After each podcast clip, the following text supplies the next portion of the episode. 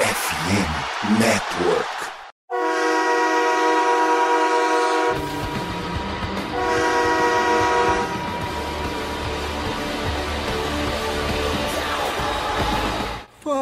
Fala, torcedor do time mais amado, mais querido e simplesmente o mais sofrido dos Estados Unidos, do Brasil, do mundo. Estamos falando do Dallas Cowboys. Sejam bem-vindos a mais um podcast do Blue Star Brasil. E aqui, como sempre, sou eu, Gabriel Platt, tentando ser alegre um podcast que não tem muitos motivos para estar feliz, né? Porque o que aconteceu no domingo foi foi inacreditável. Bateu assim a, a, previsão do torcedor mais pessimista, né? Tudo que de ruim que dava, poderia ter acontecido naquele jogo aconteceu e, enfim, vamos falar dele um pouquinho mais para frente. Antes deixa eu falar com o nosso convidado de sempre, Vinícius, tudo bem com você? Não é mais nem convidado de honra, né? tudo bem, Plat, Diego, editor. Começa esse podcast com marcha fúnebre essa semana porque meu coração já tá todo peludo, negro e só tristeza. Pois é, né? É complicado complicado, porque apesar do, dos problemas que a gente comentou aí na pré-temporada toda, a gente nunca espera uma, uma, derrota como essa, né? Vamos falar sobre o jogo, mas antes do jogo, né, eu queria anunciar o parceiro da FN Network, para quem não sabe, o podcast do Blue Star Brasil faz parte da FN Network, e a gente está com um parceiro, né, novo entre a a comunidade que é a MW Lab Digital. É, eles automatizam todo o marketing digital da sua empresa e acredite, a MW criou uma máquina de vendas para você. A especialidade deles é te trazer clientes qualificados todos os dias. Os caras são parceiros certificados da RD Station. Se você não sabe o que, que é, é simplesmente a maior ferramenta de automação de marcas da América Latina. Então, se tem RD, tem resultado. Ou seja, é completamente oposto do que você viu do Cowboys domingo, né, Vinícius? Porque a RD tem resultado e o Cowboys não entregou resultado no último domingo, né? né? Diferente do Cowboys, você vai ter segurança com eles. Exatamente. E além do mais, a MW, o cliente tem todo o suporte técnico no desenvolvimento ponta a ponta do projeto. Eles te ajudam tanto na apresentação do site até o inbound marketing. Todos os links sobre eles, se vocês quiserem acessar, tá tudo na nossa descrição aqui. Você pode acessar no Spotify, vai estar o link na descrição no próprio site do Fambonanet. Então tá tudo aqui certinho se você quiser acessar, quiser conhecer eles. Então é um verdadeiro mar de oportunidade na MW Lab, né? Parceiro Platinum da RD Station. Se você quer vender como gente grande, vem para MW Lab. Quem quiser acessar, de novo, link na descrição aqui e, e vambora. Vinícius, agora falando da parte ruim, né?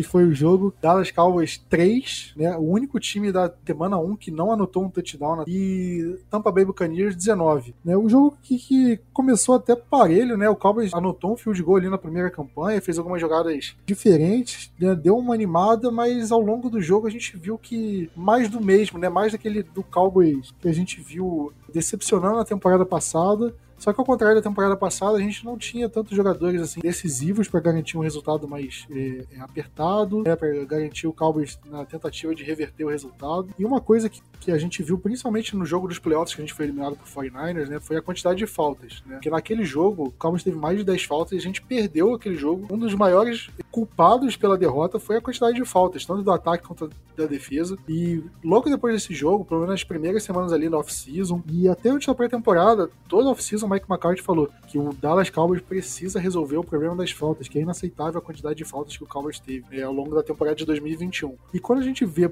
na temporada de 2022, primeiro jogo, o Cowboys abusou de faltas de novo. Acho que foram 8 ou 9 assim, no total. Falta de ataque, falta de defesa. Todo o ataque do Cowboys tinha uma falta que matava a campanha. Quem ouviu o podcast de semana passada percebeu que eu falei que, cara, não pode ter falta porque a falta define o jogo. E foi o que aconteceu, né? Definiu o jogo contra o Cowboys. Aaron Steele, por exemplo, teve mais de três faltas contra ele. Foi uma coisa inacreditável. E, Vinícius, como é que a gente explica isso, né? Se, se o técnico define como prioridade resolver o problema de faltas, isso em janeiro. E a gente está aqui oito meses depois. E ele ainda continua com esse problema. Pelo menos na semana 1, um, o problema ainda persiste. Tem como explicar isso?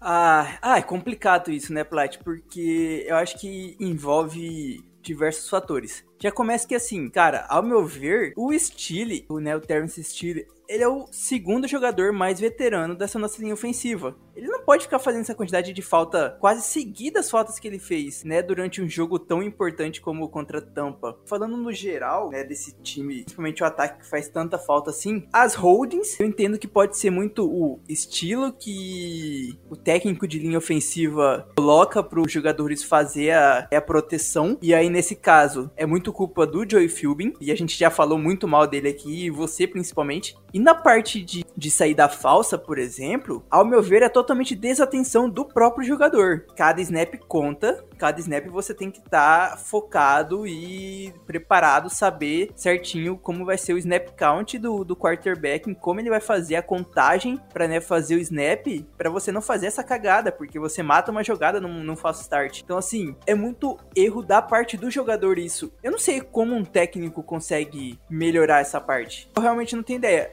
Assim, eu entendo a parte dos holdings, sabe? Mas eu não consigo ver onde fica tanta culpa do técnico nisso, em saídas falsas. Eu vejo mais culpa do próprio jogador. Aí eu fico com essa questão agora. Só pra destrinchar as faltas, foram 10 faltas do Cowboys no jogo. E um total de 75 jardas perdidas. Você vê como foi inaceitável, né? 73, desculpa. Só o Terence Steele, ele teve três saídas falsas no jogo e uma segurada, né, o holding. E além dele, a gente teve, a gente teve o Rico Daldo com uma segurada no retorno que teve do Turpin. A gente teve referência de passe do ataque do Sid Lamb, uma saída falsa do Tyler Smith, um running into the kicker do Terrell Bachan, um ineligible downfield pass do Biadish, né, que ele estava à frente é, do permitido, ele estava à frente da linha de scrimmage na hora do passe, né, jogador inelegível, eu não sei a tradução exata da falta. E no fim do jogo a gente teve o um intentional grounding do Cooper Rush. Acho que a ah, intentional grounding você dá para relevar, o jogo já tinha acabado, não sei o que. Mas tem algumas coisas aqui, cara, que são inaceitáveis. É como você falou, ah, problema do jogador. Cara, então por que, que ele tá jogando? Né, o Kellen Moore, acho que apareceu falando se, se o jogador não consegue ficar em campo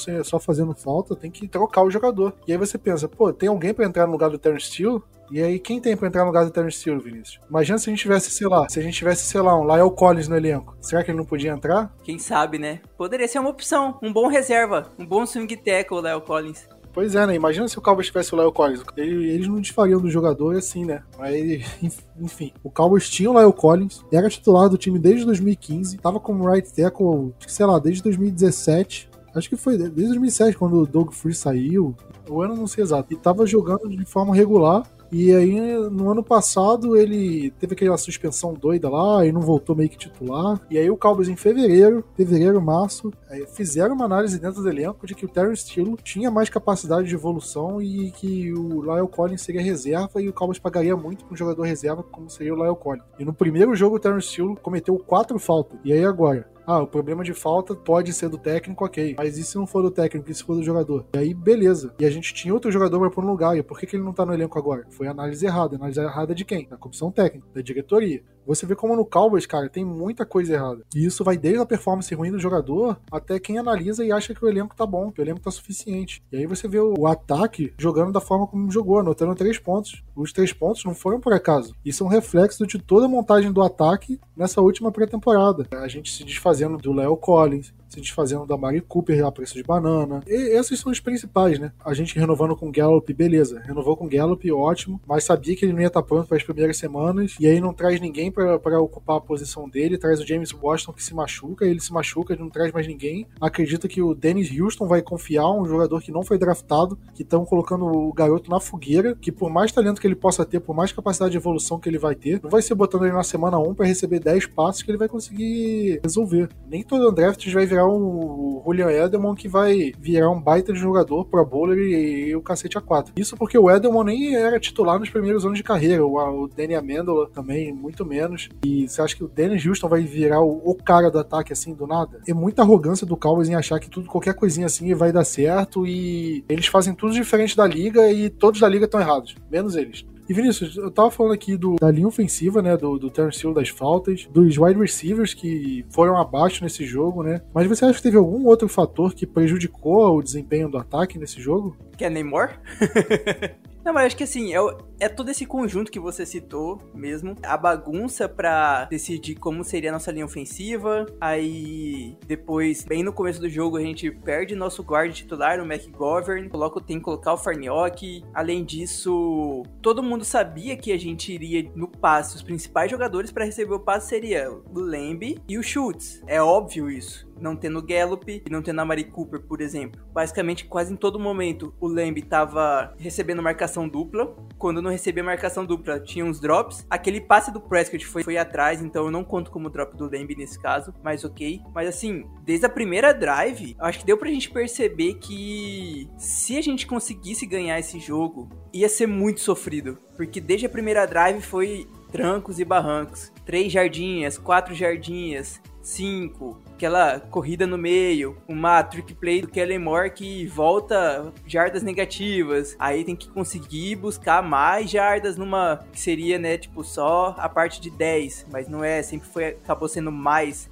outras vezes. Tudo isso pesou e aí a gente viu que a gente não ia conseguir ter um ataque fluido, né? Não ia conseguir jogadas de 15, 20 jardas. Por exemplo, como foi o Tampa desde o início do jogo. Agora, depois que da lesão do para mim assim, o ataque vai continuar mal. O ataque acho que já continuaria mal com o deck, mas ele ele teria chance a oportunidade de de alguma forma elevar os jogadores que tem à sua disposição, mas agora o ataque vai continuar mal e a gente vai acabar, tipo, toda semana falando de como o ataque foi mal e vai ser mal. Esse acho que é o pior problema. É, Vinícius, não sei se você viu o, o Devin White, que é o linebacker do, do Buccaneers, ele deu entrevista, acho que foi depois do jogo, falando que, que eles estudaram o Cowboys para esse jogo baseado no jogo da semana 1 da temporada passada, né? E o Cowboys basicamente jogou com o mesmo livro de jogadas da, da temporada passada. Então, você mostra como o Cowboys estagnou, né? Porque geralmente você muda o livro de jogadas de um ano para o outro, porque senão fica muito fácil dos outros times estudarem e saberem jogar contra você. Então o Devin White falando que o Cowboys não ia correr muito por dentro, ia fazer com mais corridas por fora, e tipos de rota que o Cowboys ia correr. Então, assim, foi fácil de identificar o ataque. Então você vê isso um outro grave problema do Kelly Moore, né? Porque se você não consegue mudar o livro de jogadas, você não consegue variar de um ano para o outro, o que, que você tá fazendo na, na, NFL, cara? Se o time já tá com problemas, né? O Cowboys tá com problemas na posição de, de, de wide receiver, problemas na linha ofensiva. A gente tem o Dalton Schultz e o resto tudo é jogador inexperiente na liga ainda.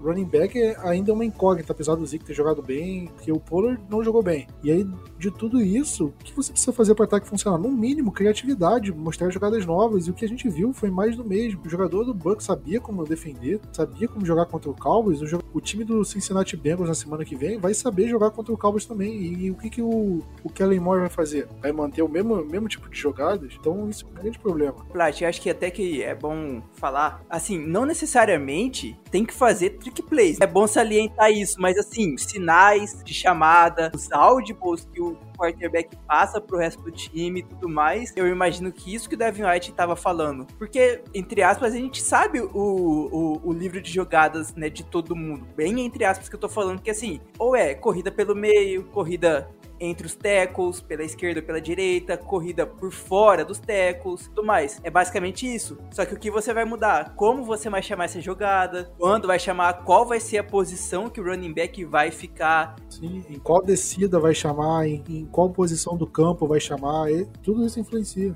é essa parte que o, que o Kellen Moore tá fazendo errado. E assim, eu era uma das pessoas que torcia e imaginava que o Kellen Moore conseguiria ser um bom coordenador ofensivo. Porém, vendo que a gente estagnou nesse quesito de playbook, é de se imaginar que assim, ano que vem, se o Gordão sair, ele vai junto. Você lembra que ele foi entrevistado pro cargo de técnico principal do Eagles e o Cowboys não fez força para ele ficar, inclusive renovou aumentando o salário. Já pensou se ele estivesse no Eagles? Olha que maravilha seria. A gente tava dando um cavalo de Troia pro rival e puxamos um cavalo de Troia de volta. Foi basicamente isso. E outra coisa que me incomodou muito no Kelly Moore, cara, foi abandonar o jogo terrestre, né? O, os wide receivers do Cowboys nesse jogo era o City Lamb, como wide receiver número um, que a gente viu que ele não deu certo, pelo menos não nesse jogo. E aí, além dele, tinha Noah Brown, que deve ter meia dúzia de, de recepção no, na, na, carreira antes disso. Nunca foi um wide receiver para jogar 90% dos snaps. A gente tinha o Danny Houston, calor não draftado. Sim, me ferrou com calor que nunca tinha tido uma recepção na carreira. E Cavonte Turpin, que nunca tinha tido uma recepção na carreira. Ele basicamente não jogou no ataque. Então você pensa, cara, eu tô com um grupo de wide receivers fragilizado. O que, que eu preciso? Preciso envolver os outros recebedores no, no jogo. Eu preciso correr mais com a bola. Eu preciso envolver o Dalton, Dalton Schultz. E o Cowboys não fez isso. Sabe quantos passes os quarterbacks do Cowboys fizeram para running backs nesse jogo, Vinícius? Nenhum. Eu ia falar isso, nenhum, né? E teve diversas jogadas que a gente tava com o Pollard e o Zeke em campo. Pois é.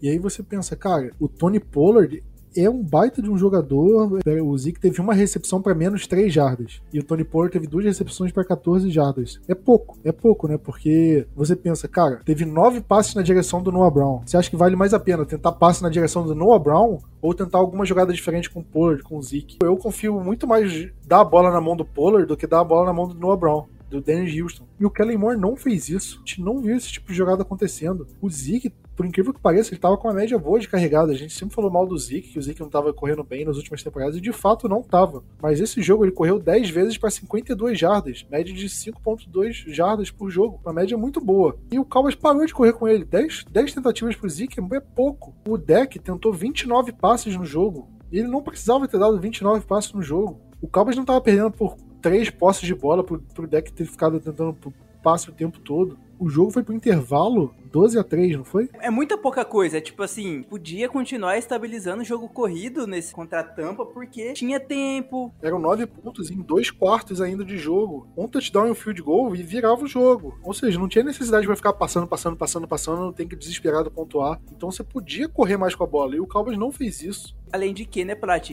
A, a defesa conseguiu segurar. Eu sempre falo, cara, que o ideal para defesa é fazer com que o ataque adversário faça menos que 20 pontos. Para mim é um número mágico assim que eu coloco na minha cabeça, porque 20 pontos se você fazer fizer 3 touchdowns, você ganha um jogo. E, pô, eu não acho que fazer 3 touchdowns no jogo seja muito. E a defesa cedeu o Bucks, é, cedeu 19 pontos pro Bucks, um touchdown só é pouco, ainda mais considerando como o ataque estava no jogo, né? Quanto three and out, quanto a campanha é, o Cowboys basicamente não passava do meio campo e o Bucks já recebia em posição favorável de campo, né? Eles ficaram muito mais tempo no em campo do que o nosso ataque, né?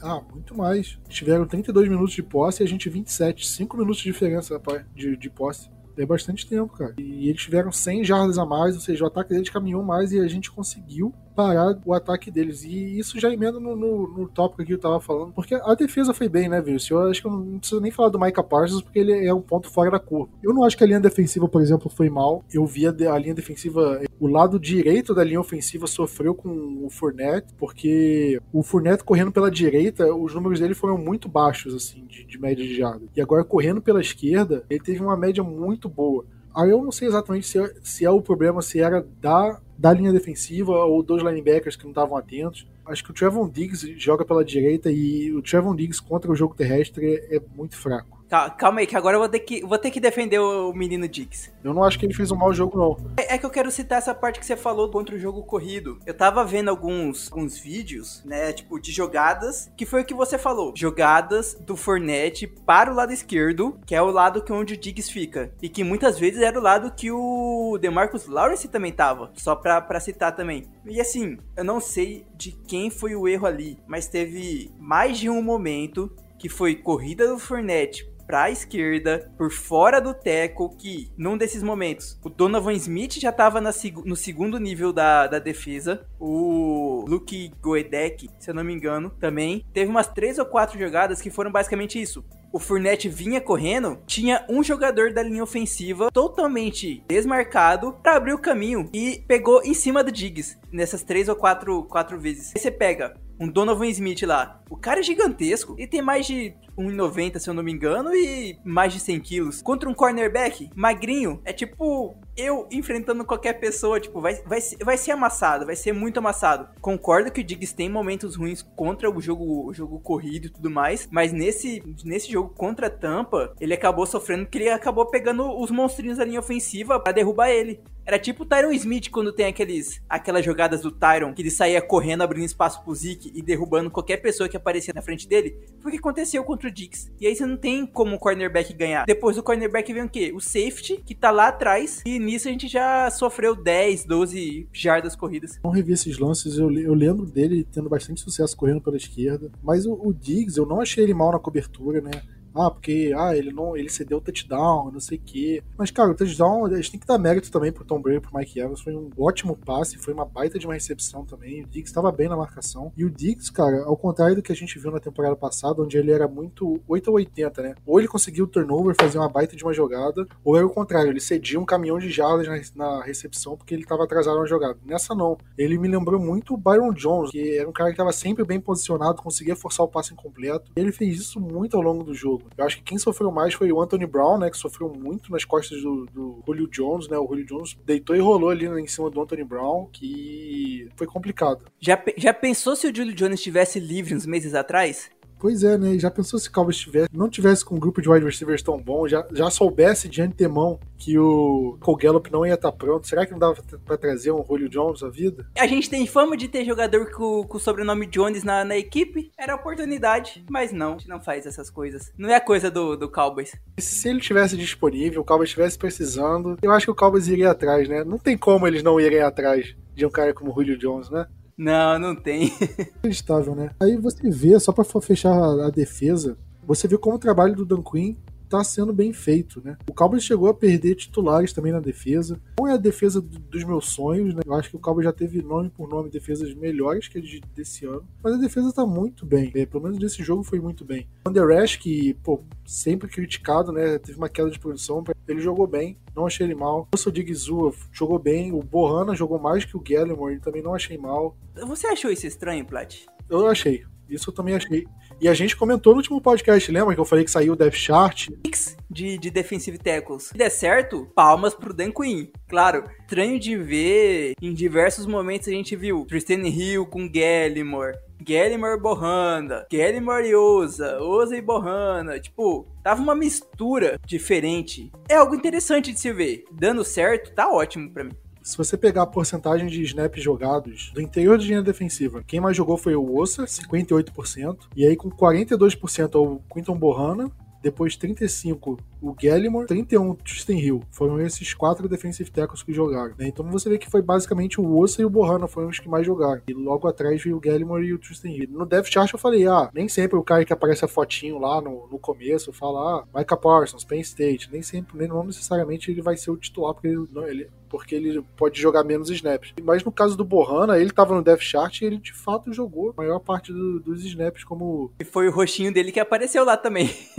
Foi? Ah, isso eu não lembro. Prestei atenção nisso, tipo, até nesse momento apareceu o nome dele. Eu falei assim, cara, essa. Nem lembro se foi a Fox ou se era, CN... era a NBC, mas até eu fiquei assim, cara, tá errado. Mas depois eu percebi, não, quem tava errado era eu, os caras tão certo mesmo. E é NBC mesmo, mas. E a última coisa, acho que dá pra falar do jogo, uma coisa que me trouxe preocupação, é a classe de calouros, né? Porque a gente pega a escolha de primeira rodada, Tyler Smith, ok, jogou 100% dos snaps que tinha jogado. Mas aí você pega a segunda rodada, Sam Smith, Sam Williams, desculpa, que era um cara que eu esperava pelo menos que tivesse uma participação maior, né? E jogou seis snaps no jogo todo. E perdendo espaço pro Chelsea Ghost, pro Terrell Bachan, pro Dante Fowler e pro Doreen Armstrong. Ah, foi um jogo só, talvez eu esteja overreacting, né? Mas eu esperava um pouco mais dele, pelo menos nesse começo. Jalen Tolbert, esse cara, esse eu tô com muito medo de ser bust, porque é um wide receiver de terceira rodada que ficou inativo por que, que ele ficou inativo? Porque o Cowboys preferiu colocar o Dennis Houston no jogo. E aí você pensa, cara, quem é Dennis Houston? É da mesma classe do Tolbert, só que o Tolbert é uma escolha de terceira rodada e o Dennis Houston é um cara não draftado.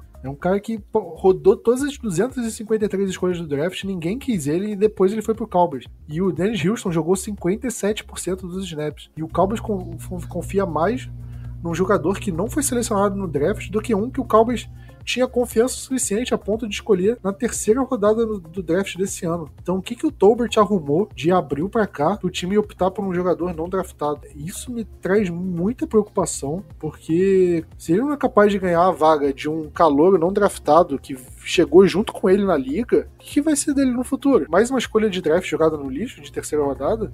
Quanta gente já não jogou no lixo? E aí, da quarta rodada pra frente, é muita aposta, não dá pra esperar muita coisa também. Mas aí você pega que ano passado a gente pegou Kelvin Joseph, zero contribuição no, no time até agora. Jogou um snap na defesa. Um snap. Achei surreal isso, né? Porque quando você pega um cara no começo de segunda rodada, um cornerback, você espera no mínimo que ele brigue pela titularidade. O que a gente tá vendo é ele tá passando longe disso. Porque o Diggs e o Brown, eles jogaram 100% dos snaps da defesa. Todos os snaps estavam lá. Trevor Diggs e Anthony Brown, titulares. E aí você tem o Jordan Lewis no níquel. Jogou 80% dos snaps. E o Kelvin Joseph, ele nem chegou perto de ameaçar esses três. E eu tenho minhas críticas ao Anthony Brown e o Jordan Lewis. Para mim, um elenco bem montado, eles não podem ser titulares absolutos. O Anthony Brown não é cornerback para jogar 100% dos snaps no time titular de NFL. Pra mim, não é. Mas como o Cowboys é um time que tá fragilizado, tá com problemas, o Cowboys apostou em cornerbacks que não deram certo, sobrou pro Anthony Brown essa função. E aí ele vai ser esse cornerback de jogar 100% dos snaps. O Kelvin Joseph, cada vez que passa, a impressão que eu tenho é uma escolha jogada no lixo. O Nashon Wright nem ativo foi. Ou seja, esse aí também Pique no lixo. E Plat, Anthony Brown e Jordan Lewis, é o último ano de contrato dos dois? Ou não? Na verdade, eu, eu não sei se é. Eu vou até pesquisar em tempo real. Eu acho que o Anthony Brown é, com certeza, mas do Jordan Lewis não é. A gente, no mínimo, vai ficar um mês sem deck. Isso é fato. Eu não quero que Dallas Cowboys acelere a recuperação dele para não acontecer igual aconteceu com o Romo. Sendo assim, se a gente já vai. Cara, um milagre foi o Cooper Rush vencer aquele jogo contra o Vikings ano passado. Milagre não acontece toda hora para ele vencer pelo menos dois jogos pensando se deck voltasse em 4. Vou te cortar aqui, porque, vamos falar disso daqui a pouco, só pra falar que o Anthony Brown é o último ano de contrato dele, e o Jordan Lewis, ele tem mais um ano de contrato em 2023, só que é um contrato é completamente cortável, sabe? Se você cortar ele, você, abre 5 milhões de, na folha e só fica com 1 milhão de, de dinheiro morto. Então é um contrato que dá para cortar, sabe? Então são dois jogadores que você pode se livrar no ano que vem sem custo. Por que então a gente não aproveita esses jogos testar Daron Blend, por exemplo. É, essa é a questão. Quem era para entrar nesses, nesses, jogos, quem era para assumir a posição com ele saindo no, no, médio prazo, é o Kelvin Joseph e o Nashon Wright, porque foram escolhas de top 100 de draft. E aí você pega o Kelvin Joseph, escolha de começo de segunda rodada, ainda não se firmou no time, não consegue pegar espaço de nenhum dos dois no time titular. O Nashon Wright nem ativo consegue ficar. E aí você vê, cara, foram escolhas desperdiçadas aí. E aí você vê, cara, porque que aí o Cowboys ah, vai ter que ficar gastando mais escolhas de top 100 no, no draft do ano que vem. E... Até achar um corner. O Diggs mantém, é claro, mas tira o, o Jordan Lewis e o, e o, Anthony Brown, coloca para jogar o Kelvin Joseph, coloca para jogar o Nashon Wright, coloca para jogar o Daron Bland. Eu acho que isso depende da, da expectativa pré-temporada. Vamos, vamos fechar esse jogo para poder falar disso? Qual foi seu ponto positivo e negativo do jogo? Destaque e decepção. Ponto positivo, eu gostei muito do Tyler Smith. O Micah Parsons não vale, tá? Por isso mesmo, né, cara? Porra, eu acho que o único ponto positivo da nossa temporada vai ser o Micah Parsons. O Tyler Smith, ele entrou com uma pressão absurda e gigantesca em cima dele. E para mim, não entregou. Pô, entregar no sentido ruim da palavra, sabe, Plat? Pra mim, ele foi muito bem, jogou muito bem. Acho que até aquém do que era esperado dele. E o, o Farniok, ao menos na proteção contra o passe, ou contra, contra a corrida, né? Pra ajudar na corrida, eu gostei do que ele fez. Eu vi o povo comentando e tudo mais que na parte de proteção de passe ele foi fraco, mas na parte contra a corrida eu gostei dele. Pô, mas a gente tá falando de um cara de sétima rodada, né? Você coloca o cara de sétima rodada numa fogueira danada no jogo, ele joga 90% dos snaps, né? Porque o McGovern se machucou no começo. E ele consegue segurar os trancos e barrancos ali, mas resolve ali mais ou menos, tapa um buraco. Tá ótimo. Porra, pra sétima rodada, tá maravilhoso. O povo elogiou muito âncora do Tyler Smith, sabe? Esse movimento que, que os jogadores de linha ofensiva fazem, que é fazer a âncora com o seu corpo, né, pra segurar o, o jogador que tá vindo em cima dele. Quando o, o Tyler Smith conseguia fazer a parte da âncora, ninguém passava por ele. Os caras só conseguiam passar quando ele tava mais desequilibrado, mas quando ele não tava desequilibrado, quando ele tava com os pés fixos certinho no chão, ele conseguiu segurar totalmente o. Acho que era o Derek Barnett, não. Derek Barnett nem é desse time. O Cal Nassib e o outro jogador de defensive end do Bucks que eu já esqueci o nome. Logan Hall. Calouro, né? Se eu não me engano é calor ainda. William Golston, Nassib, Logan Hall, acho que são esses que jogaram. Tem o Vita Veia também, aqui em Hicks. O Hakim Hicks ele foi muito em cima do Steele. É, e decepção? Acho que decepção pode ser qualquer um, né? Mas. É a coisa mais fácil de falar. Eu falei no grupo, cara, o time todo, como geral, foi tão mal que eu não tenho nem coragem de falar do Brett Maher, de alguma coisa do Brett Maher. Porque eu critiquei muito o Brett Maher no, na pré-temporada. Só que um time tão mal, acho que o Cowboys tem tantos problemas para se preocupar que o Brett Maher na lista de problemas tá lá no final, sabe? Depois dessa semana 1, totalmente. E ele acertou o field goal. Tá ótimo. Pois é, o, o trabalho dele ele fez. Fez certinho. Mas acho que eu vou, vou colocar esse grupo de recebedores. A gente já imaginava que seria muito ruim, né? por conta da falta de experiência, mas ainda foi pior do que a gente imaginava. Cara, eu acho que assim, o Noah Brown não dá para ser recebedor 2 ou 3 do nosso time, não tem como. E eu acho que não é nem culpa dele, é culpa de quem fez a análise de que ele seria capaz de segurar o rojão ali. Testa o, o Ferroco sendo na posição do Brown, não sei tem que fazer alguma mudança, de alguma forma. Eu sei que a gente não vai contratar ninguém, então, assim, é interno. Você falou bastante dos destaques, eu vou falar do Zeke, cara, porque o Zeke todo mundo já tava contando como carta fora do baralho no Cowboys, né? Como um cara que já, já tinha dado o que tinha que dar, não ia render mais. Pelo menos nesse jogo ele foi bem, ele correu bem. Óbvio que teve algumas corridas ali, pô, ele correu, sei lá, 10 já. Aí você pensa, pô, o Zeke de 2016 ali corria umas 30 nessa jogada. Óbvio, mas não significa que a corrida de 10 já tinha sido ruim, sabe? Então acho que ele me surpreendeu positivamente e eu queria que ele tivesse sido mais envolvido no jogo. É porque o Zeke ele recebe bem passe também. E o Cowboys parece ter esquecido disso. Meu voto de destaque vai para ele decepção, cara tanta coisa, tanta coisa, que é difícil escolher uma só. Mas eu vou falar do Terry Steele, porque foi um cara que a comissão técnica falou tão bem, elogiou tanto, deu tanta moral para ele nessa pré-temporada, nessa off-season inteira, que eu esperava que ele de fato jogasse melhor do que o Lyle Collins vinha jogando. Porque se ele não jogasse melhor do que o Lyle Collins estava jogando, não tinha por que dispensar o Lyle. E o que a gente viu, cara, foi Terry Steele tendo, jogando do mesmo jeito que ele vinha jogando na temporada passada, né? Oscilando, jogando mal, cometendo falta E aí você vê, cara, é um erro grosseiro de análise manter ele e dispensar o Léo Collins, se, foi, se o motivo foi técnico. E aí você pega, por exemplo, lembra do Conor Williams, Vinícius? O quanto de holding ele tinha aqui no Cowboys como guard? Quando ele foi contratado pelo Miami Dolphins, o Dolphins mudou ele para center e o Dolphins ganhou de forma convincente do Patriots, acho que foi, sei lá, 20 a 7, foi um, foi um, foi um domínio total do, do Dolphins sobre o Patriots. O Conor Williams jogou de guard e apesar do ataque ter tido vários jogadores com bons desempenhos, né, o Tariq Hill, o Jalen Weddle, o Conor Williams foi o jogador com a maior nota do Pro Football Focus do ataque do Miami Dolphins. E aí você vê, ele não cometeu nenhuma falta naquele jogo. Então o problema era do Conor Williams ou tem algum técnico de linha ofensiva, algum problema na comissão técnica aqui que não consegue extrair o melhor dos nossos jogadores. Porque eu gostava do Conor Williams antes da comissão técnica do McCarthy chegar. Depois ele estagnou, regrediu e tudo mais. A gente viu o que aconteceu. Eu acho que as coisas começam a ficar um pouco claras assim, que o problema não tá só no jogador. Ô, Prat, sabe quando os, os, caras, né, tipo, principalmente os americanos, né, os analistas lá falam assim, ah, jogador tal foi cortado, saiu de um, Jets da vida, e quem sabe indo pra um time mais organizado, ele acaba mostrando o talento que ele tinha, que os caras viram ali para ele ser draftado. Acho que é basicamente o Conor Williams.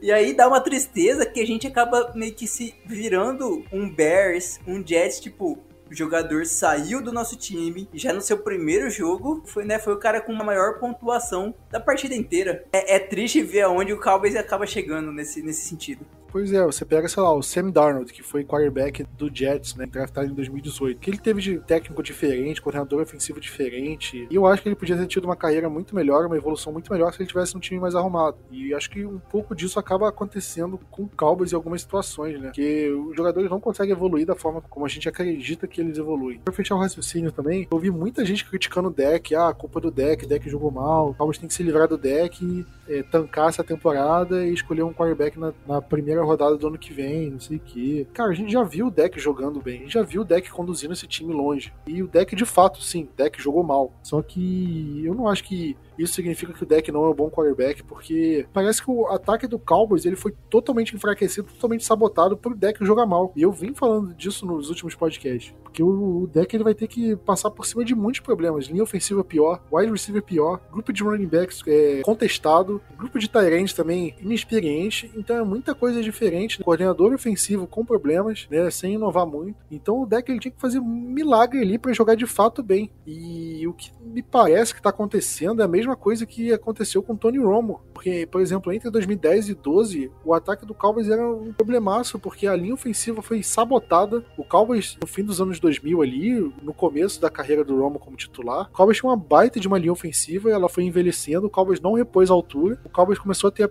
uma das piores linhas ofensivas da NFL, problemas gerenciando o cap, então teve problemas com recebedores também, problemas com running back também, e a gente viu o Tony Romo, cara, ele começou a sentir, ele começou a se machucar, porque ele apanhava muito. Em 2010 ele se machucou, perdeu boa parte da temporada. E em 2011 apanhou muito, 2012 apanhou muito, 2013 apanhou menos, mas ainda apanhava. E aí se machucou no último jogo da temporada. E aí a partir de 2014 linha ofensiva boa. De tanto que ele apanhou, cara, o corpo dele já começou a não aguentar mais. Né? Em 2014 se machucou, já perdeu um joguinho aqui, um joguinho ali. Aí 2015 se machucou de novo, aí ficou um tempão fora. 2016 se machucou de novo. E é o que a gente tá vendo com o deck. 2020 se machucou, perdeu quase a temporada inteira, né? Linha ofensiva já começando a enfraquecer. Aí 2021 se machucou, perdeu um jogo só mas se machucou. E esse ano, se machucou de novo, vai perder quanto tempo? Porque infiltração ali no interior da linha ofensiva, né? O, o jogador do, do Buccaneers entrou duas vezes e bateu as duas vezes com a, com a mão dele na mão do deck. Então você vê, cara, você paga 40 milhões de dólares por ano pro seu quarterback e você não dá ele estrutura suficiente para trabalhar, como é que você quer que o cara renda? Né? Se você colocasse o Patrick Mahomes no ataque do Cowboys, ele não ia render do jeito que ele tá rendendo. Ele,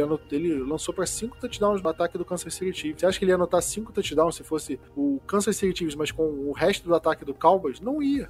Não ia. Porque não tem estrutura tem quarterbacks melhores que o deck na liga. Óbvio, o deck não é o melhor jogador, não é o melhor quarterback da liga e possivelmente nunca vai ser, mas eu acho que ele não é de longe o problema do Cowboys nesse momento. Não é, de longe. Eu acho uma injustiça jogar em toda a responsabilidade na culpa do deck e mascarar para mim os maiores problemas desse time que, que a gente já cansou de citar por aqui. Mas, é, Vinícius, deck tá fora, a gente não sabe até quando. A, expectativa é que ele fique basicamente até outubro ali, meio, do meio pro fim de outubro, no máximo comecinho de novembro fora, né? Pelo menos essa expectativa. Mas não foi só ele que se machucou, né? O Cowboys perdeu vários jogadores por lesão nesse jogo, né? O, o Jaron Curse saiu machucado e vai ficar um tempo fora. Conor McGovern saiu machucado, vai ficar pelo menos um mês fora também. Terrell Bachan, ele saiu machucado e pelo menos no próximo jogo também não joga.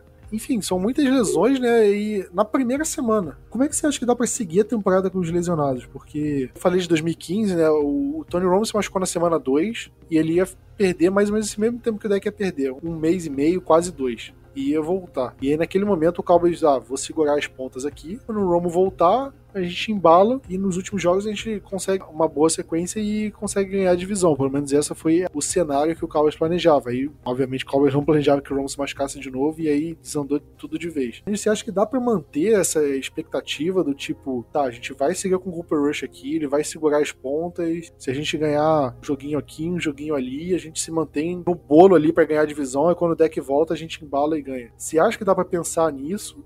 Ou é mais no cenário de, ah, beleza, deck se machucou, vai, vai demorar para voltar, então já tem que pensar em reformular o time, porque essa temporada já, já foi pro buraco. Olha, eu, eu já considero ela, ela pro buraco, de verdade. Porque a gente não sabe ao certo quanto tempo o deck vai ficar fora. Aí a gente perde também, acho que por 4 a 6 semanas, o Curse, o melhor safety do time. A gente perde o McGovern, era para ser ou não era para ser o guarda titular, que a gente nem sabe como seria se o Tyron Smith estivesse saudável. Terrell Bachão é o menor dos problemas aí, né? Quem sabe assim a gente vê mais de Dante Fowler, a gente vê mais de Sam Williams jogando no lugar do, do Bachão. São três titulares que nós perdemos para mim é, é, é, pensar em 2023. Não dá para querer reformular a parte do quarterback, não. Eu assino embaixo tudo que você acabou de citar aí, Prati, sobre o deck e tudo mais. Mas já tem que começar a pensar em montagem do elenco para o ano que vem, sim. Porque esse ano, esse ano tá acabado. Porque mesmo se o deck voltar o mais rápido possível, a gente primeiramente tem que torcer que o Cooper Rush consiga, ao menos, ganhar esses jogos de divisão. A gente vai enfrentar Commanders e Giants, se não me engano. Esses dois eu sei que, que são certeza, que que já são agora bem no começo. Se ao menos a gente ganhar desses dois e ganhar de algum outro time que seja muito mas muito fraco que a gente for enfrentar, que eu não lembro nossos adversários de cabeça aqui agora, pode ser que tenha alguma chance. Só para falar dos adversários, o máximo que o Cowboys deu assim de prazo pro, pro deck voltar seria o jogo contra o Green Bay Packers no dia 13 de novembro. Acho que esse é o prazo porque é depois da bye week, né? Até esse jogo, a gente enfrenta Bengals em casa, Giants fora, Commanders em casa, Rams fora, Eagles fora, Lions em casa e Bears em casa. A gente enfrenta os três rivais de divisão, sendo dois jogos fora, e a gente enfrenta times que não tão bem, não tão bem cotados para ter um bom desempenho, né, que é o Bears e o Lions, e os dois em casa. Ao meu ver, pode ter chance de ganhar do Commanders e do Giants porque são péssimos dentro da divisão. Mas com essa melhora do Eagles, é difícil a gente ganhar do Eagles com o Cooper Rush. Do Rams, então, eu acho muito difícil. A gente conseguiria ganhar se o Rams jogasse continuar jogando do jeito que jogou a semana 1, né, nessa qualidade do Stafford, a gente conseguiria ganhar com o deck em cima deles. E esse Bears e esse Lions, não sei. Se ganhar de um deles vai ser muito, mais muito, muita sorte. Então, assim, a gente sair com três vitórias até a bye week, cara, eu planta um, um busto pro Cooper Rush aqui em Cuiabá, porque o cara vai, vai merecer o prêmio, vai merecer o prêmio de, de MVP por ganhar três jogos. Porque não é só a qualidade do quarterback, é a qualidade do resto do time inteiro que tá pior, né? Então, só de ver isso, e aí depois teria que pensar em deck vencendo praticamente quase todos os jogos para poder ir para os playoffs, eu não sei. Eu não, eu, eu, não consigo ter, ter essa esperança de, de ter uma boa temporada esse ano, não. Pega o Cooper Rush, aquele jogo contra o Vikings que ele ganhou. Não sei se você lembra daquele jogo, mas o Cedric Wilson teve um touchdown de mais de 70 jardas lá, que foi basicamente ele ganhando as jardas após a recepção. O Cedric Wilson teve passe por Sid Lamb também, essas trick plays. O Cowboys chegou na, campanha final, né, perdendo e precisava virar o jogo na última campanha. E quem decidiu aquela campanha final foi o Mari Cooper. Né? Alguns passes difíceis, o Amari Cooper garantiu a, a virada daquele jogo. E agora, coloca o Cooper Rush hoje, sem o Amari Cooper, sem o Cedric Wilson, né, com jogadores muito piores. Você acha que na última campanha, precisando vencer, vai ser o Dennis Houston que vai fazer o Cowboys ganhar? Não vai ser o Dennis Houston, não vai ser o Noah Brown. Eu acho que a falta de, de qualificação no elenco ao redor vai prejudicar muito, vai diminuir muito qualquer chance de que o Cowboys tenha. Se fosse um elenco pronto, um elenco forte no ataque, assim, de uma forma geral, eu ficaria mais tranquilo. Ah, beleza, se o Cooper for burocrático ali, fazer o feijão com arroz, a gente consegue ganhar um joguinho aqui e um joguinho ali. Mas não, cara, o ataque é todo capenga e já precisava de um deck jogando muito bem para vencer os jogos. E aí você coloca um cara aqui, pô, sei lá, cinco vezes pior que deck, como que ele vai conseguir jogar num nível pro Cowboys vencer esses jogos? É muito difícil, né? É muito difícil imaginar. A gente vê um cenário mais provável onde o Cowboys perca mais do que ganhe nesses jogos. Os três jogos de divisão, o Cowboys perca mais do que ganhe, ou seja, fica um 1-2, 0-3. Quando o deck voltar, o Cowboys já esteja num cenário tão complicado, né? Que seja irreversível. Ah, o deck vai voltar, vai ter oito jogos para jogar, mas sei lá, o Cowboys precisa vencer sete dos oito para ter alguma chance de, de playoff. Então eu acho que é, é, muito irreal pensar em alguma situação, né? E sabe o que, que vai acontecer, Plat? Apressar a volta dele. Não, ah, não, vai lá precisando de oito jogos ganhar sete ou alguma coisa. Aí Dallas começa ganhando, chega lá perto do final da, da temporada, vai perder a gente, dependendo, não consegue vaga para os playoffs, aí assim, a gente poderia muito bem deixar quieta essa temporada, pegar uma pique um pouco mais alta pro draft do ano que vem, mas não, aí com isso, a gente vai lá pro meio do, do draft, não pega um cara de forma decente e o circo começa, né, o círculo começa a rodar de novo mais um ano e mais um ano e mais um ano eu tenho muito medo que, que eles tentem apressar a volta do deck e aí ele reagrava a lesão e fudeu. E aí fica sempre capenga pro resto da vida e você jogou um quarterback, pô, franchise quarterback fora, jogou um contrato de 40 milhões por ano fora e, e aí já viu, né? Eu acho que outro assunto importante que vale comentar é que tava tendo, eu não sei se era um podcast, acho que não era um podcast, né? Era a transmissão da rádio. Quem não sabe tem uma rádio em Dallas chamada 105.3 Defend, né? O fã.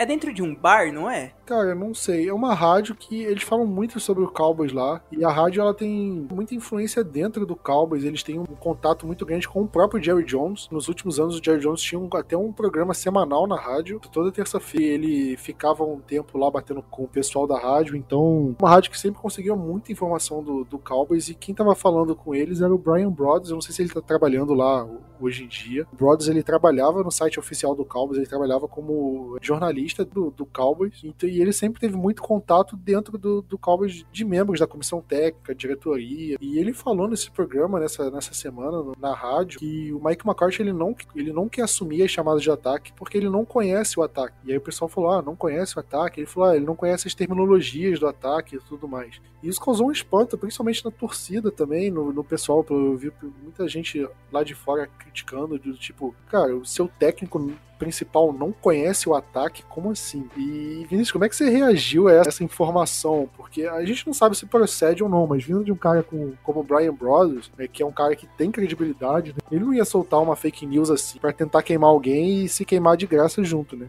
Porra, um cara com, acho que tem mais de 30 anos de trabalho ali em Dallas, né, tipo, na cidade, cobrindo Cowboys, acho que ele não faria isso. Me deixa muito espantado ver que pode, né, que tem essa possibilidade do, do McCarthy não saber nada do nosso ataque. Então, assim, ele não sabe nada do ataque, não sabe nada da defesa, ele tá basicamente só para fazer controle de tempo, de relógio, de timeout, quando vai lançar a flanela de desafio, não é basicamente isso, né? Mais nada que ele tá comandando, imagino eu, se pensar dessa forma. Cara, ele é o head coach, ele tem que ter um maior entrosamento com seus coordenadores, né, tanto ofensivos como defensivos, mas ainda mais o ofensivo porque era ele que chamava a jogada de ataque no Packers, ele tem esse viés mais ofensivo, então assim, é mais uma na conta para demitir ele na Black Monday quando chegar lá em dezembro. Tem muita gente falando, ah, será que o Mike McCarthy pode cair antes do fim da temporada? Conhecendo o Jerry Jones, eu acho muito improvável. Isso aconteceu, o Cowboys demitiu o Wade Phillips no meio da temporada de 2010. Entrou o Jason Garrett. Foi, eu acho que a única vez assim que o Jerry Jones demitiu um cara no meio de temporada. E o Jason Garrett, muito criticado também, não foi demitido no meio de temporada. E, inclusive, ele não foi demitido. Você lembra, o Jason Garrett ele só acabou o contrato dele no fim da temporada de 2019 e o Cowboys não renovou. Se o Garrett tivesse mais um ano de contrato, o Jerry Jones acho que não teria mandado ele embora ali. E o Mike McCarthy, eu não sei se o contrato dele vai até o fim desse ano. É difícil, né, cara? É, é, é difícil defender o trabalho do Mike McCarthy. Ah, são cinco anos de contrato, tá? Então ele tem esse ano e mais dois. Não, é, ele tem muito tempo, mas assim, isso não é problema pro Jerry Jones, né? Não, não. Cara, se você levar em consideração, tipo, o trabalho do Mike McCarthy é muito complicado, porque você pega 2020, 2020 foi uma tragédia e você usa como bengala, ah, o Dex se machucou e tal. Mas você pega a defesa do Mike McCarthy com os caras que ele indicou, Mike Nolan da vida, foi um desastre, uma tragédia. E a defesa não precisa do deck Prescott para jogar bem. E aí você pega 2021. É carta branca pro Mike McCarthy. Ele draftou mal. Você traz o Dan Quinn, que, que não era a primeira opção do, do Mike McCarthy. Era um outro Zé Ruela lá que treinou com ele, tava, era do Viking, sei lá. Ataque começando a ter problema. E esse ano, time enfraquecido, ataque jogando mal. Eu acho difícil, cara, você é, arrumar argumentos para manter o Mike McCarthy no cargo. É, eu, se eu fosse, se eu fosse o Jerry Jones, eu acho que não esperaria o fim da temporada, acho que dependendo de alguns resultados assim, o Mike McCarthy, aquele abraço, valeu. Coloca o Dan Quinn como interino aí, aí chega no fim da temporada, avalia, ah, dá para manter o Dan Quinn, qual técnico vai ficar, qual técnico vai vazar, quem tá disponível, né, porque surgiu muito burburinho em relação ao Sean Payton, né, o Sean Payton poderia assumir, tá sem clube, né, ele tava, acho que tava na televisão, não era? Ele ainda tá ligado com o, com o Saints, né? É, o Cowboys teria que dar alguma escolha de draft pro Saints. Teria que fazer alguma coisa aí. Eu não sei até que ano isso vale, mas enfim. Então, esse, é acho que esse é o maior problema até. Quando teria que pagar pelo Sean Payton? Eu acho que independente do nome dele, eu acho que falta ousadia pro Cowboys, sabe? Querer buscar, em querer inovar, em querer fazer alguma coisa diferente. É muito burocrático, muito, sabe? Aquela mesma coisinha de sempre. O Cowboys foi atrás do Mike McCarthy porque ele não foi atrás de um, de um técnico do college. O Rams foi atrás do Sean McVay, que era um cara pô, novo, um cara que tava começando a ficar em alta em Washington, cara. Tava, tipo, do lado do Cowboy. É só você ver esses últimos técnicos, né? McAvey, o Nick Sirianni mesmo do Eagles, o Brian Debo, o Gi Mike McDaniel estreando em Miami. Sim, você pega até o, o cara, o Kingsbury do, do Cardinals. Ah, tá em, tá baixa agora, não sei o que, tá mal. Mas eu acho que foi uma aposta errada. Tipo, eles quiseram ousar, eles quiseram fazer uma aposta mais ousada e tudo mais. E eu acho que deu certo por um tempo. Agora talvez não, não esteja dando certo. Mas eu acho que vale apostar um cara assim. O Mike McCoy, ele tava anos embaixo assim do Packers, sabe? Ah, o Andy Reid, por exemplo, é um cara que tava anos no Eagles e, tipo, rendendo ali mais ou menos e tal. Mas era mais um fim de ciclo no Eagles a gente viu a capacidade do Andy Reid quando ele mesmo foi pro Kansas City Chiefs. Mas você pega esses caras tipo, e o Cowboys não quer ir atrás desses de coordenador ofensivo que tá se destacando, coordenador defensivo que tá se destacando. Ele quer ir num cara que já se provou, que tem experiência, mas que talvez não esteja tão no, no auge assim. Tava vendo umas jogadas do Lincoln Riley, que é o técnico do Oklahoma Sooners, né, do college. Pô, dinheiro pro Jerry Jones para tirar um cara desses não falta, né? Apesar do, do college pagar muito bem os técnicos. Eu acho que se o Cowboys quisesse, o Cowboys daria um jeito de, de tirar, mas parece que falta alguma coisa pro Cowboys, sabe? É, é difícil, cara. É, de, é, é muito difícil. E você vê que, assim, essa onda de técnicos novos. Às vezes os, o, o, cara não tem nem experiência como coordenador, que eu acho que foi o caso do McAvey, por exemplo. Ou às vezes tem um ano de coordenador. E não só o Red Coach, toda a, a staff dele, ou a sua grande maioria, acaba sendo de pessoas novas, com mentalidades novas, diferenciadas diversas vezes tá dando certo. Brandon Staley tá dando certo no Chargers. O McAvey no Rams. Outros times também tá dando certo, por que não pode dar certo no Cowboys? Não, a gente tem que contratar só os dinossauros para treinar a gente. Eu tenho medo de do McCarthy de sair e vir o Jeff Fisher. E aí vai ter que colocar toda hora no, no Twitter aquele gif do Jeff Fisher entrando no antigo St. Louis Stadium lá, que é muito bom esse gif. Jeff Fisher que tava um passo de ser o técnico com mais derrotas na história da NFL. Que inclusive sabe quem é o técnico com mais derrotas na história da NFL? Quem? Tom Landry. Ah, sério? Só que ele, pô, ele ficou 20 anos na liga, né, cara? Então, tipo, ele obviamente tem muito mais vitória. Ele é um dos mais vitoriosos da história da NFL também, é porque ele jogou muitos jogos, sabe? Se você colocar em porcentagem é outra história, mas em números brutos, né? Ô, ô Prat, já pensou se, se, se viesse aquele, o, o, técnico que era do Eagles? Era gordo, igual o Mike McCarthy, que depois foi pro college e foi pro Niners.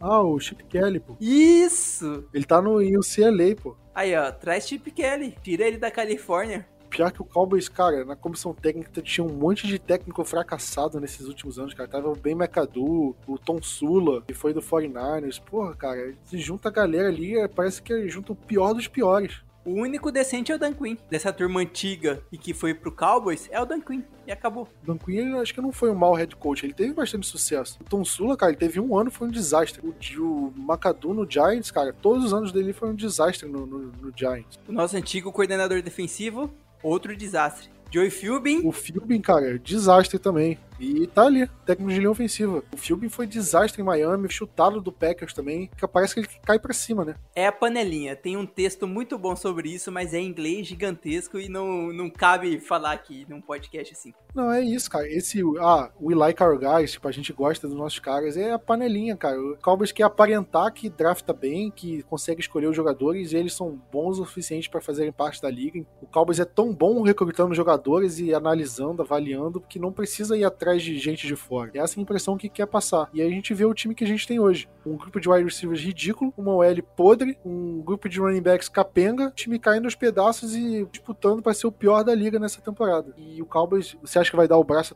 para deixar de ser o pior da liga, para ah, vamos abandonar esse We Like Our Guys, buscar apoio fora para tentar ser melhor. Acho que o Cowboys vai fazer isso? Não vai. Fere o ego de, de gente lá de dentro, sabe? Vamos falar do jogo contra o, o, Cincinnati Bengals, né? A gente teve o injury report, né, de quarta-feira, foi o único que a gente teve antes da nossa gravação, que basicamente diz o que a gente comentou aqui dos jogadores lesionados, né? Terrell Bachan não, não treinou, Jaron Curse não treinou, McGovern não treinou, Dak Prescott não treinou. Nenhum desses quatro vão jogar, obviamente. E já foi falado que a lesão deles é grave a ponto de perder mais de uma partida. E o Michael Gallup foi listado como limitado, assim como semana passada, mas eu não acredito que o Michael Gallup volte nesse jogo. A previsão é que ele volte semana que vem, né? É, contra o Washington, ou até na outra contra o Giants. Ou é o contrário, Giants e Commanders, eu tô ficando doido é, Giants e Commanders. E aí a gente pega, né, Cowboys e Bengals, né, jogo domingo, no dia 18, né, de setembro, às 17 horas e 25 minutos, horário de Brasília, e um jogo que vai ter transmissão da ESPN, né, Vinícius? Infelizmente ou felizmente, sei lá. Jogo em casa, o Bengals que vem de derrota, uma derrota dolorida em casa, né, e jogaram relativamente bem, assim, tiveram oportunidades, mas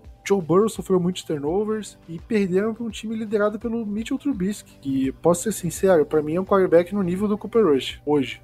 Se o Trubisky ganhou do Cincinnati Bengals, na casa deles, você acha que o Cooper Rush pode cometer o crime aí, Vinícius? Eu acho que não. Eu acho que a gente não vai conseguir, mesmo o Burrow sendo esse fiasco que foi nesse jogo 1. E assim, jogo 1 é muito overrated em tudo. O que, que o Cowboys precisa fazer para ganhar esse jogo? Ou não perder, né? O que, que precisa acontecer pro Cowboys ganhar esse jogo? Ou, ou pelo menos competir, sabe? Os astros alinharem ali. O que, que precisa acontecer? o que precisa. Diferentemente do que aconteceu no college, o Diggs precisa acabar com o Jamar Chase coisa que não aconteceu no college, vai ter que acontecer no, no profissional. Mika Parsons e a nossa linha defensiva vai ter que dar um jeito em cima da linha ofensiva dos caras. Quanto mais, quanto menos tempo o Brew tiver para lançar a bola, melhor. De alguma forma, os nossos recebedores jogarem bem. Porque o Cooper Rush vai fazer passezinho de 5, 10 jardas. É, vai ser o básico dele. Eu acho que pode arriscar uma ou outra, mas não vai ser muito, muito risco, vai ser muito mais no feijão com arroz e a corrida entrar. Acho que já falei até pensando no ataque e na defesa. É basicamente isso. Torcer. Cada um vai fazer sua fé aí, torce. Vai que é o dia. Acho que pro Cowboys vencer tem que ser o dia do Zeke. Cara, poderia, né?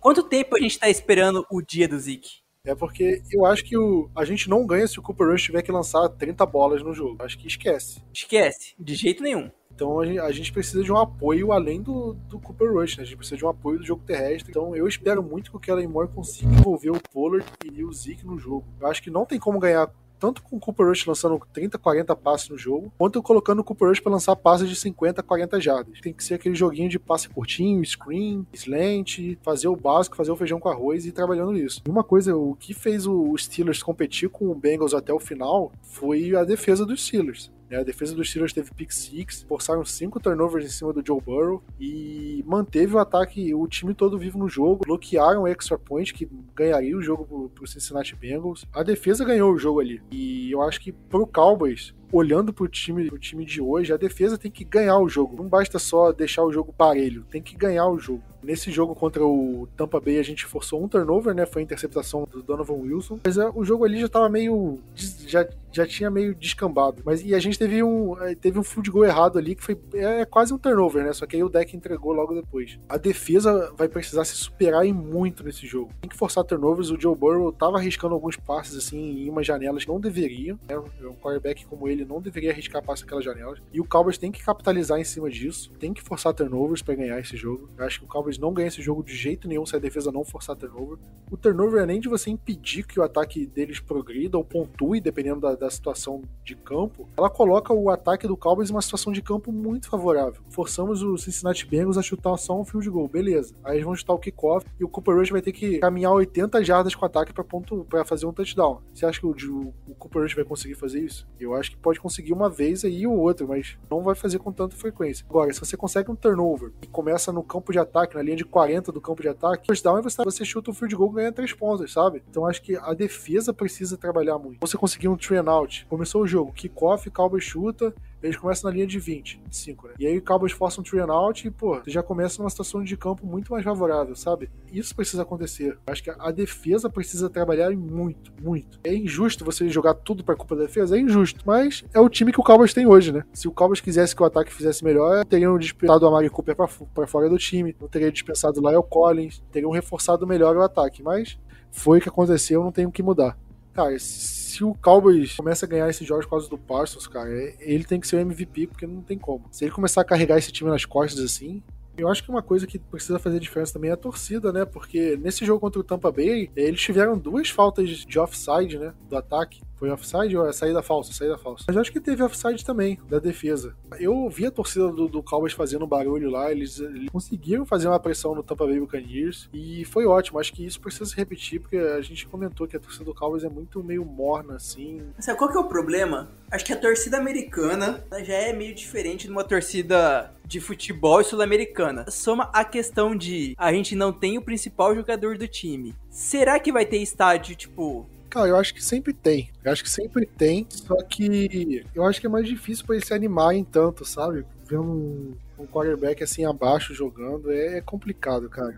Eu acho que o único jeito para conseguir colocar fogo na torcida é a gente começar marcando, a gente começar pontuando nesse jogo. Porque aí eles animam mais, ajuda na parte defensiva, né, para tentar que eles errem, né, faça false start, ajuda a defesa com grito e tudo mais. Acho que só assim. Acho que se tá lá, a defesa tá tentando, tentando, tentando, mas já tá 7 a 0 aí começa 10 a 0 um negócio do tipo, aí vai ficar todo mundo só com aquela cara de bunda e olhando, comendo e fazendo qualquer outra coisa e não torcendo realmente. Cara, é uma missão difícil, mas se os astros se alinharem corretamente, acho que dá para ter uma chance. Mas eu acho que vai passar muito pela defesa. Para mim não existe chance de vitória que não seja a defesa forçando pelo menos dois, dois três turnovers, sabe?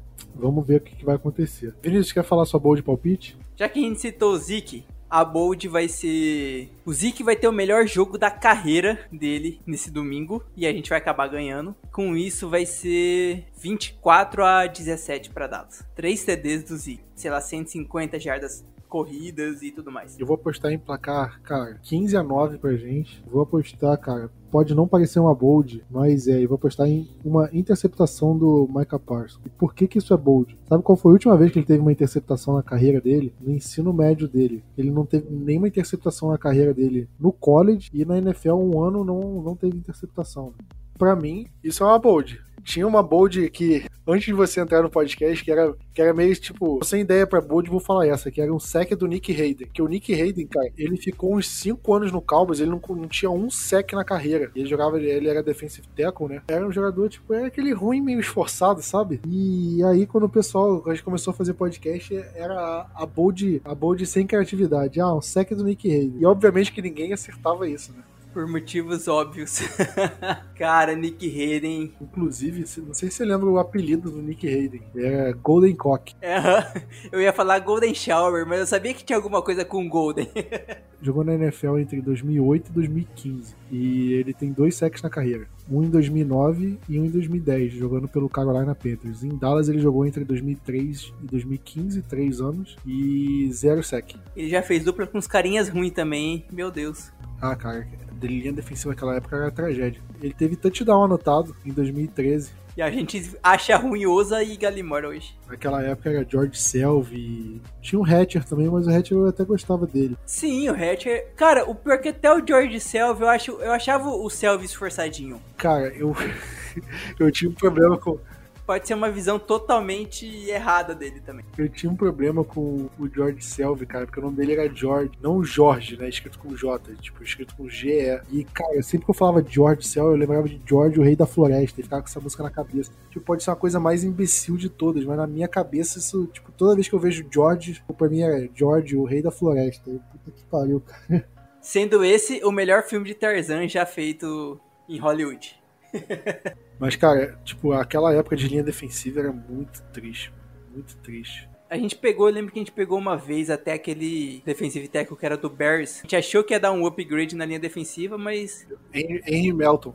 Adiantou? Nada. Nossa linha defensiva em 2014, que foi um bom ano. Era Jeremy Mincey, Nick Hayden, Tyron Crawford, George Selvey. E aí você pega, cara, os reservas, Jack Crawford, isso até gostava. Kenneth Poltwright. Aí tinha DeMarcus Lawrence, que era calouro, só que ele, ele ficou quase a temporada toda fora com a lesão e tal, ele quebrou o pé. Mas, cara, eram uns caras muito, tipo, inacreditavelmente ruins.